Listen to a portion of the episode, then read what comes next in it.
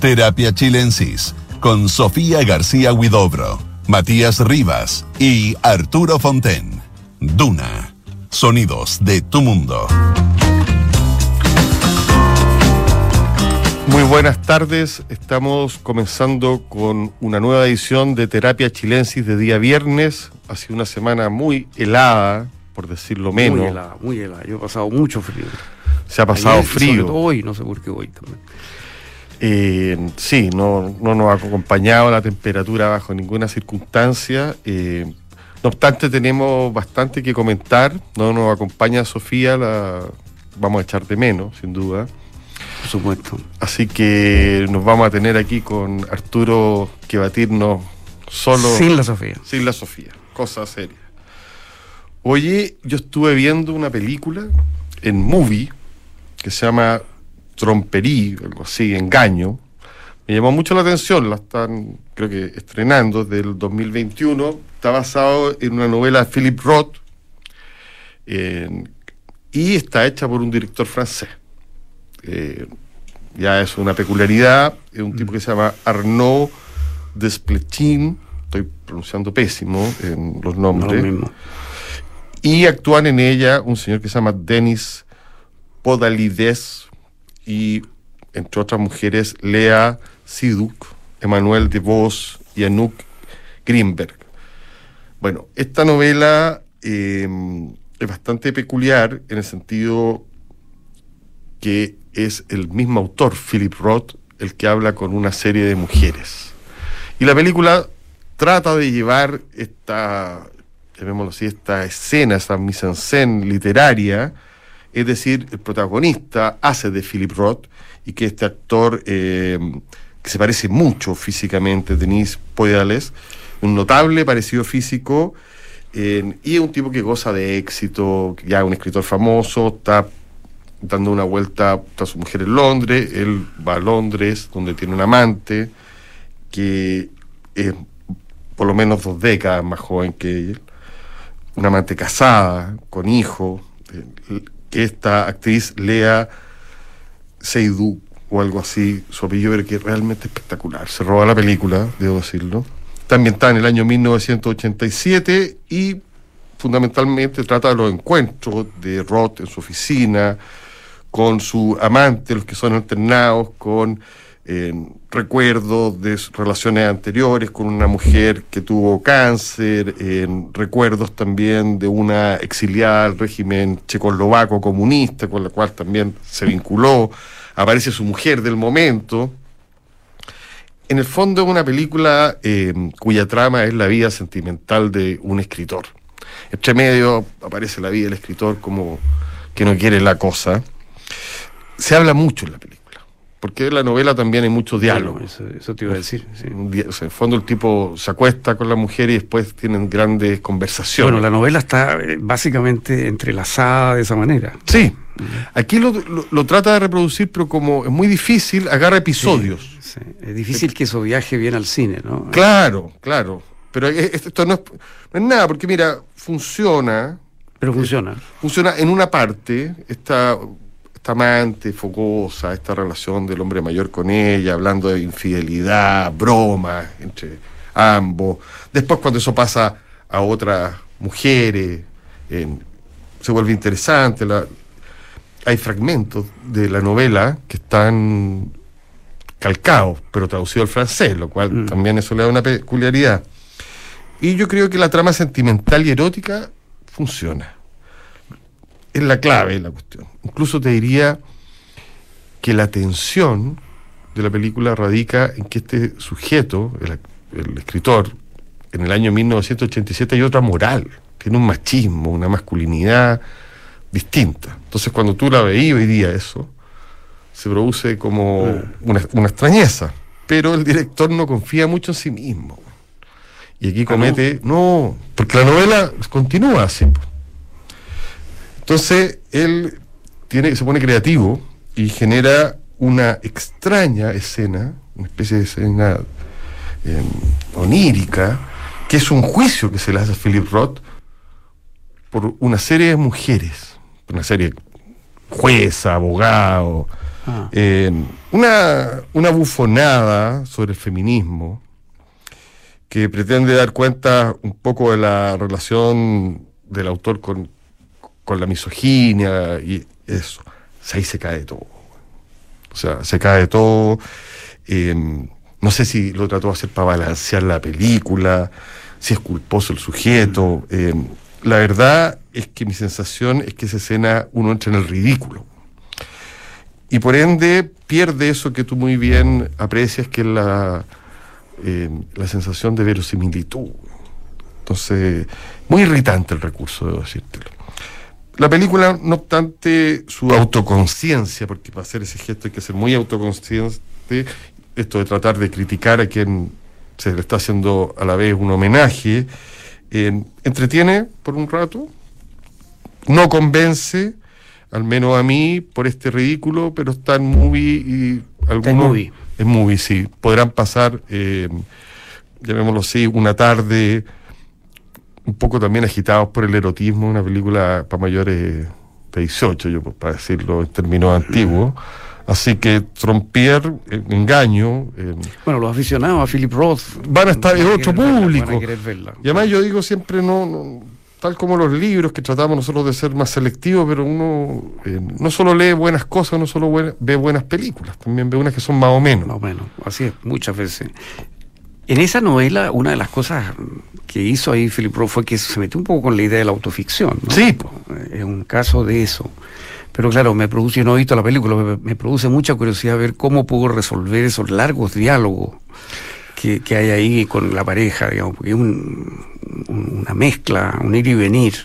Bueno, aparece Eh, el tema del antisemitismo, o sea, conversan mucho. Pero, pero como logra captar cierta escena, eh, se hace liviana, mira. Pero la tontera de, de- del juicio, Philip Roth, o sea, en la eh, escena de sí, juicio, eh, un poco. es un poco grotesca. Oye, em, voy a, antes de, de darte la palabra, porque tenemos un tema preparado aquí con Arturo, eh, no siempre se da, pero voy a comentar un libro que acaba de aparecer también. Digo al tiro que es de un amigo mío, eh, parece que hoy día es muy grave hablar de los amigos, para mí no, no tiene ninguna gravedad, más que si uno habla eh, bien o mal, al final el, el que te escucha y después te lee cree que hiciste el ridículo, no, es peor. Bueno, Mundos Habitados de Roberto Merino. Su primera novela acaba de aparecer en Random House. Merino es un tipo ampliamente conocido como Sí, cronista, como gran ensayista, cronista, tiene una pluma fantástica. una prosa eh, muy, eh, llamémoslo así, renombrada. Y Christopher Domínguez Michael, Chitarroni han escrito bastante sobre él. Y también el tema Santiago, otro tema el que Sí. ha abordado. Mundo Habitado viene a ser su primer libro, llamémoslo, de ficción, por ponerle un nombre, porque en verdad se trata de una novela bastante curiosa, híbrida, eh, que tiene algo que ver con el ensayo, género que también ah, eh, trata de la infancia y la primera adolescencia de Roberto Merino. eh, son capítulos que tienen que ver con los años, empieza el año 64 y llega hasta el 77. O sea, ese recorrido de tiempo es un libro sobre el tiempo y la ciudad, eh, donde caben relatos íntimos, digresiones, episodios que pasan de repente a punta de tralca, rememoranzas del campo, pero sobre todo en momentos y lugares que es capaz de recrear y atmósfera. Es muy hábil eh, el narrador aquí que ocupa Merino, es un narrador en primera persona que uno sabe que es él, porque es una, una, una sensación de autobiografía, pero siempre oblicuo. Entonces, por ejemplo, la época Lupé, vista por un niño, no hay ningún lugar común, nada, son emociones, sensaciones que pasan por los lados. Lo mismo pasa con la dictadura, los primeros años, que uno podría decir, esta es una novela con, no sé, con degollado, sangre, gente en, en el Mapocho. Eso pasa, uno lo nota, uno lo sabe, está presente, pero siempre este narrador, en el fondo, está metido en otros mundos, en otras elucubraciones, en su intimidad también. es, es un libro de iniciación, porque no, entonces no tiene por qué hacerse cargo de muchas cosas eh, que tienen que ver con la historia, aunque están latentes. El libro tiene calle, en el sentido que aparecen temas que se hablan en aquellos momentos, eh, cosas que se consumen, eh, lugares con nombres determinados, la televisión, las micros, eh, pero el tema yo diría fundamental es la soledad que se cuela. La soledad. La soledad, sí. La soledad que se cuela sin estridencia en, este personaje, sus afinidades, las pérdidas amorosas. Eh, más que ser una narración que te desenvuelva una historia, lo que hace Roberto Merino es alumbrar, enfocar.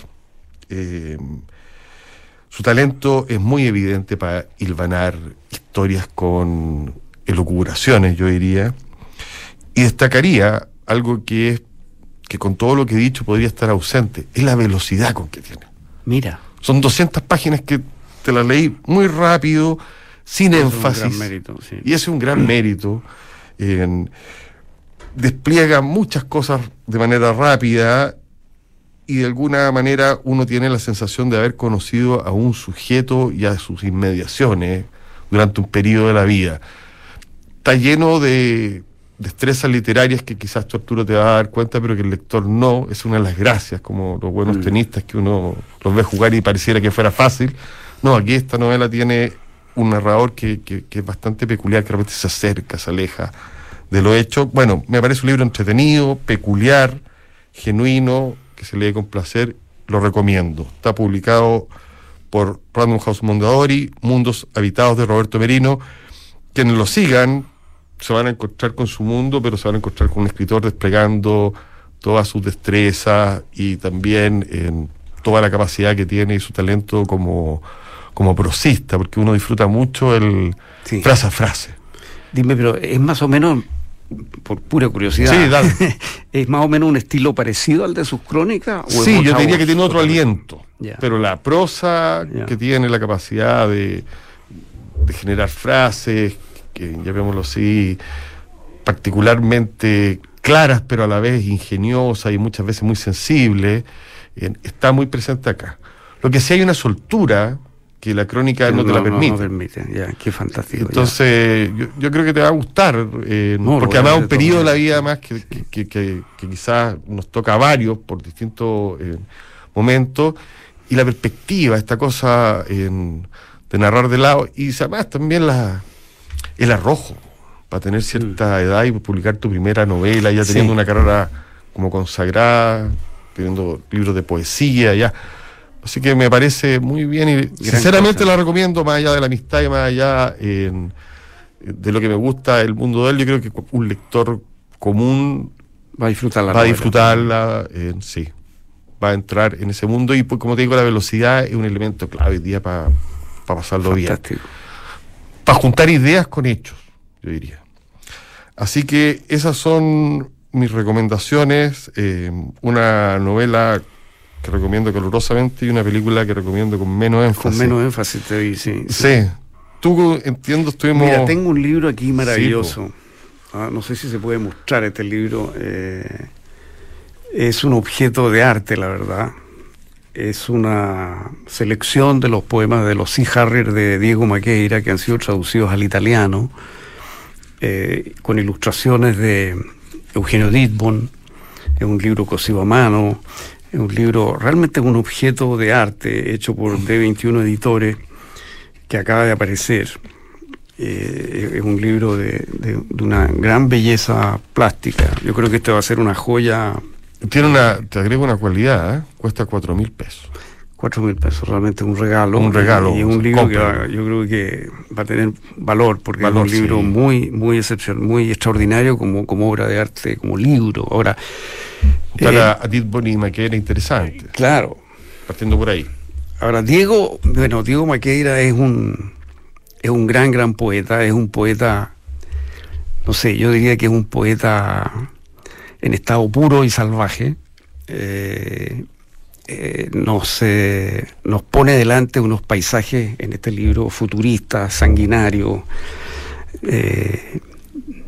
desmesurados con algo de placer también. Y con mucho gozo de vida, sí, eso es una de sus características. Es un poeta, es un poema, es un libro de poemas, eh, yo diría lúdico, pero a la vez muy lúcido, y, con ese marca que tú señalas, que yo creo que es una especie de exuberancia vital la que mueve el poema. aviones, eh, el mar que se da vuelta sobre sí mismo. Está lleno de imágenes maravillosas, eh, de una gran, gran belleza. Las imágenes se suceden así con una fluidez fílmica. Eh, las metáforas son elegantes, originales y a la vez muchas veces callejeras. Oh. Mezcla personajes de las épocas más distintas y los pone en estos escenarios que él imagina y, y construye. Inventa incluso expresiones, por ejemplo, dice de repente, ma mientras Sí. O me fui de virgen. Son expresiones que, crea él, ¿no? Este es un libro que fue publicado originalmente en los C. Harry en el año 1993 y no ha envejecido, al contrario, yo lo encuentro con una gran vitalidad hoy día. El humor de Diego Maqueira eh, eh, tiene algo que ver, yo diría, con el de Mata. Mm, eh, hay una cierta afinidad espiritual, diría yo, ahí. Incluso en la temática, uno podría imaginar algunos de los dibujos de Mata, qué sé yo, eh, eh, en relación con estas, con estas batallas, ¿no? Es una ciencia ficción. Es una, una ciencia ficción poética. Poética, pero muy sofisticada, que uno, son esas ciencias ficciones, llamémoslo así, sin la pereza de tratar de, de, ser distopía, sino que esto es realmente un invento de una situación, de un futuro, parece ser un futuro también eh, que está fuera de cualquier cálculo, ¿no? Así es, exactamente. Mira, eh, eh, aquí lo que hay es una batalla, una guerra en realidad, entre un grupo que pilotea los Sea Harrier, que podrían ser, digamos, libertinos o algo parecido, y, enfrentan a los que pilotean los MIGs, que son los moluscos, dice, de la religión de Estado, los camotes doctorados en dogmas, ¿no? Eh, los libertinos consideran que sus adversarios eh, ignoran el fasto de la, el, fasto de la belleza, de, la risa, del vino y los misterios del amor. Eh, entonces, mira, a ver, por ejemplo, para dar una idea ¿no? de lo que, de lo que, de lo que pasa aquí, bueno, esto está traducido al italiano, hay que decirlo y esa es la, la, reedición por Jorge Rosemary. Sí, que era el prólogo también. Entonces, eh, yo pensaba leer un poema corto que, expresa un poco el espíritu de estos libertinos, que se llama Ars Vitae, y después le pedí a, una chilena italiana que vive en Roma y que además actúa ya, actriz, que leyera el poema en italiano, a ver cómo suena. ¿Qué tal? En italiano. ¿Ah? me parece que podemos hacer este, este, ejercicio si tenemos un momento. El poema en castellano dice así, Ars Vitae. Teníamos fuerte afición, afición al vino, le rendíamos culto a los racimos de uva y éramos arrogantes, crédulos, pendencieros. Preferíamos la muerte a perder la libertad y llevábamos la alegría del amor hasta las puertas del infierno, hasta desafiar a la misma muerte desnudándonos en pleno combate o agrandándonos las heridas recibidas. Y si veíamos en peligro la vida de nuestras mujeres y la nuestra, nos dábamos muerte por gusto continuo. Y éramos tan arrebatados en la guerra que jamás actuábamos de acuerdo a un plan. No conocíamos ni la humildad, ni la caridad, ni la abnegación, ni la dulzura. Éramos serios y semifabulosos y adorábamos a nuestras esposas que adoraban el falo y el oro. Entonces vamos a ver cómo suena esto en, eh, eh, en, italiano. Genial. Una... La traduzione hecha por Rosemary. Avevamo forte affezione al vino, idolatravamo gli acini d'uva ed eravamo arroganti, creduloni, attaccabrighe. Preferivamo la morte a perdere la libertà e portavamo l'allegria dell'amore fino alle porte dell'inferno, fino a sfidare la stessa morte, denudandoci in pieno combattimento o approfondendo le ferite riportate. E se vedevamo in pericolo la vita delle nostre donne e la nostra, ci davamo morte per piacere continuo. Ed eravamo così avventati nella guerra che non agivamo mai seguendo un piano. Non conoscevamo né l'umiltà, né la carità, né l'abnegazione, né la dolcezza ed eravamo seri e semifavolosi e adoravamo le nostre spose che adoravano il fallo e l'oro. Bueno.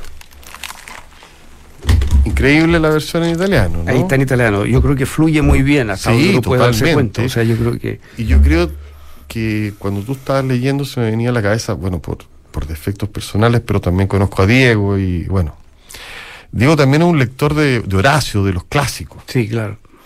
Y hay algo en este libro del superfuturo que es clásico, que esta división entre, llamémoslo así, eh, los hedonistas, podríamos decir, y la Sí, gente... Tal vez esa es mejor palabra que libertino, que fue lo que Claro, usé, uno, sí. uno hedonista en- y este otro grupo que podrían ser, llamémoslo así, filósofos en- de la de contención. la contención, sí, eh, que, no, que no logran, eh, que son más bien religiosos, digamos. no sé.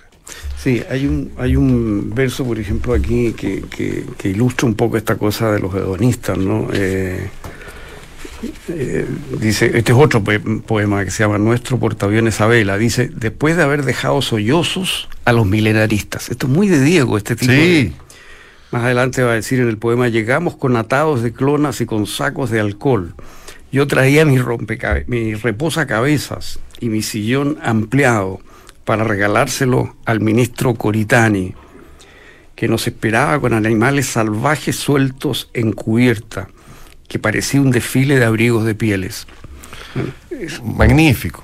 También aquí en este libro está eh, un poema que Diego agarra fragmentos de, de un discurso de una película Sam Peckinpah. Así es, sí. Eh, no está en esta, Está en esta la- en la versión original, Está en la sí. versión original y es magnífico también. Sí. O sea, Bueno, para, dar cuenta un poco de cómo trabaja el sí, montaje. claro, que el hace. montaje, claro, en eso hay una especie como de que está en la sombra, Pound, ¿no? Esta capacidad de, de- de montaje. Por ejemplo, esta cosa de Ars Vita, efectivamente, como tú dices, tiene que ver con, con- con crónicas, me parece que antiguas, ¿no? De los germanos. Eh, mm, entonces, eh, Diego combina eh, cosas de distintas épocas aquí Y culturas. y culturas distintas, que yo, pero todo está proyectado al futuro, no hay nada, por así decir, eh, antiguo, digamos, todo está puesto hacia adelante.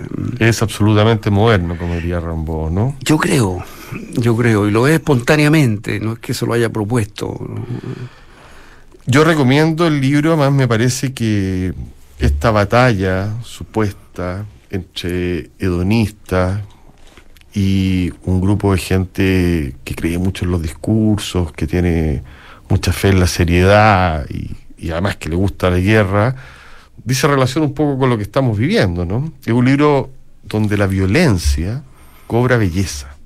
Sí, esa es una de las cosas inquietantes que tiene el libro. Claro, y una de La las cosas que- como expresión de la vitalidad.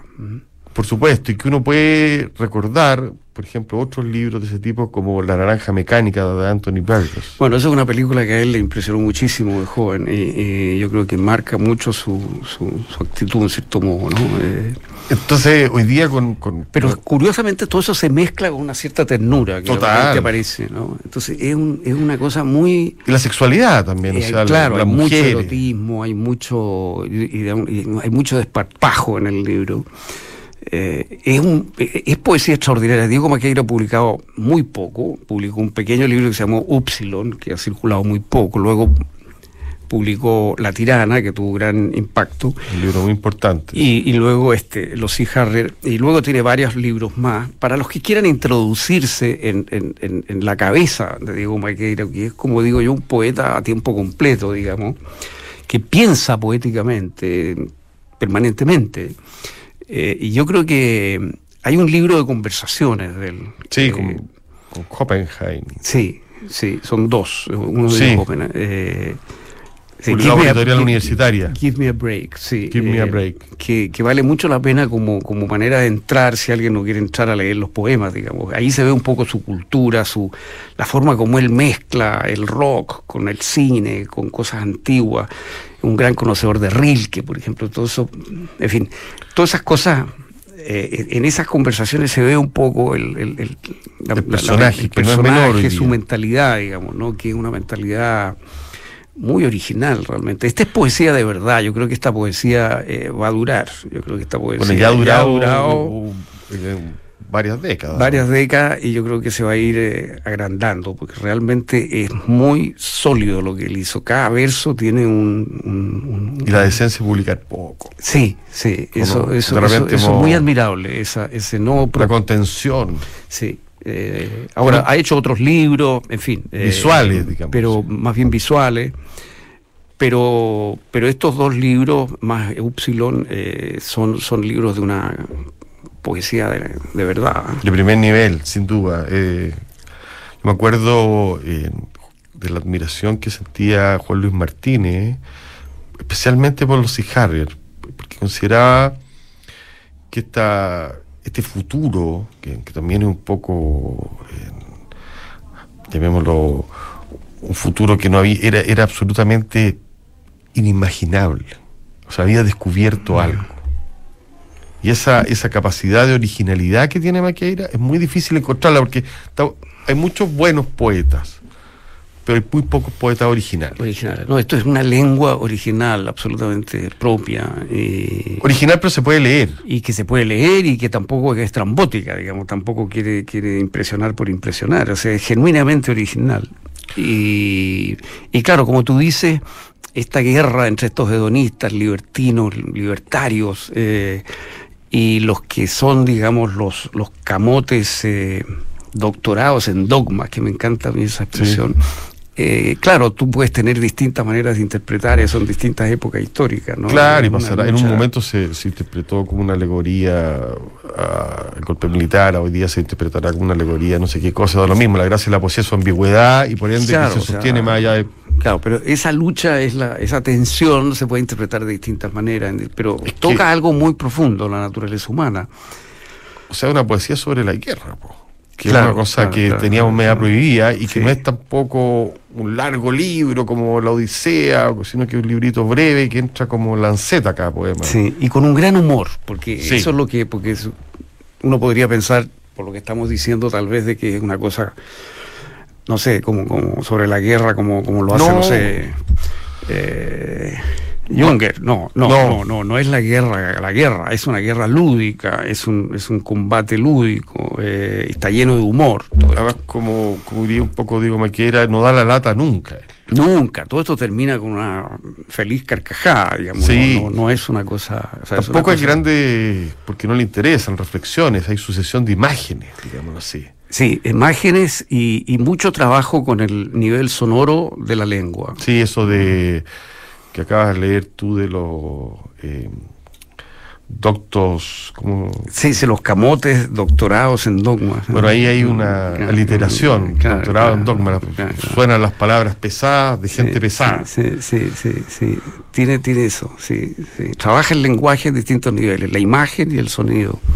Oye, tuve la oportunidad, tiempo atrás de, poco tiempo atrás, y movido, en, verdad, por la información de ir al MAVI a ver una exposición que se llama Así van las cosas. Es una muestra que organiza una agencia que se llama González y González. Pero lo que me movió a ir es que la exposición está hecha en memoria del crítico de arte Guillermo Machuca, que fue un amigo mío, gran personaje, además esencial de la cultura chilena, que murió de COVID de manera bastante horrorosa eh, para todos los que éramos cercanos a él.